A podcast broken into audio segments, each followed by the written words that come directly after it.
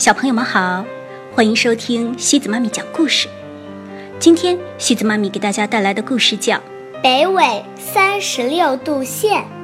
这个故事是由日本的小林峰创作的，由金海鼠翻译。小朋友们，在地图和地球仪上，我们可以看见一条一条的细线，有横的，也有竖的，很像是棋盘上的方格子。竖的呢叫经线，横的叫纬线。根据这些经纬线啊，我们可以准确的定出地面上任何一个地方的位置和方向。经纬线在航海和航空中是很有用处的。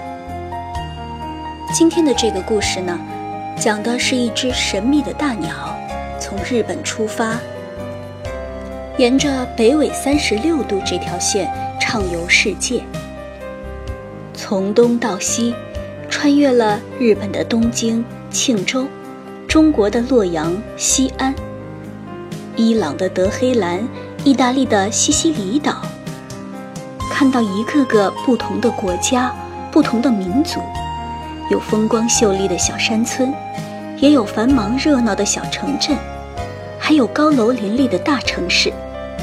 他们的居民也大都过着怡然自得的生活，创造着各具特色的现代文明。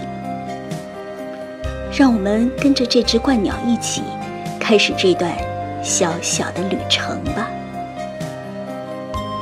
东京时间，太阳落下，大鸟出现了，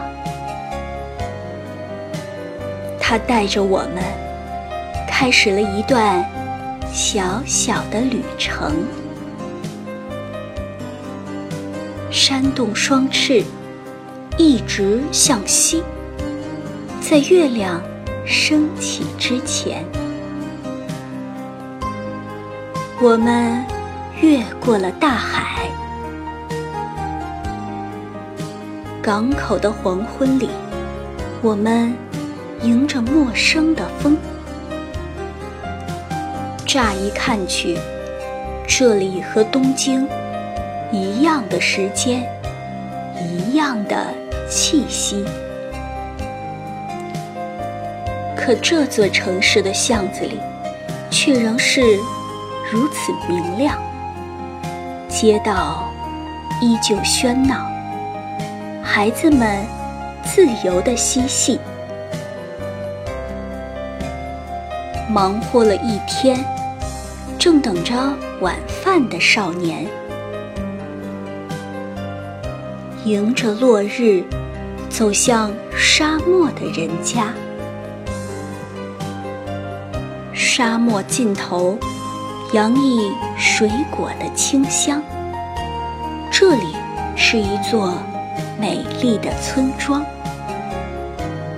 大鸟，它一定会知道。地面上，人们画出了彼此的分界线，又几次三番去修改它。他还知道，人们越过这分界线时，享受到的那种生命的喜悦。几十年，几百年，人们似乎过着。同样的每一天，道路尽头，分开陆地的海洋上，架起了巨大的吊桥。越过这座桥，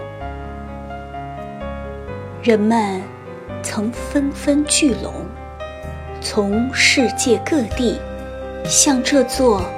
蛮荒的岛屿，向着大海扬帆起航。东方和西方的海在这里交汇，太阳恰好出现在我们的正上方。你好，那么多。那么多的朋友啊，总有一天，我会来和你相见。好了，小朋友们，今天的故事就到这里了。如果你喜欢今天的故事，别忘了转发给朋友们哦。每晚八点半，故事时光机见，晚。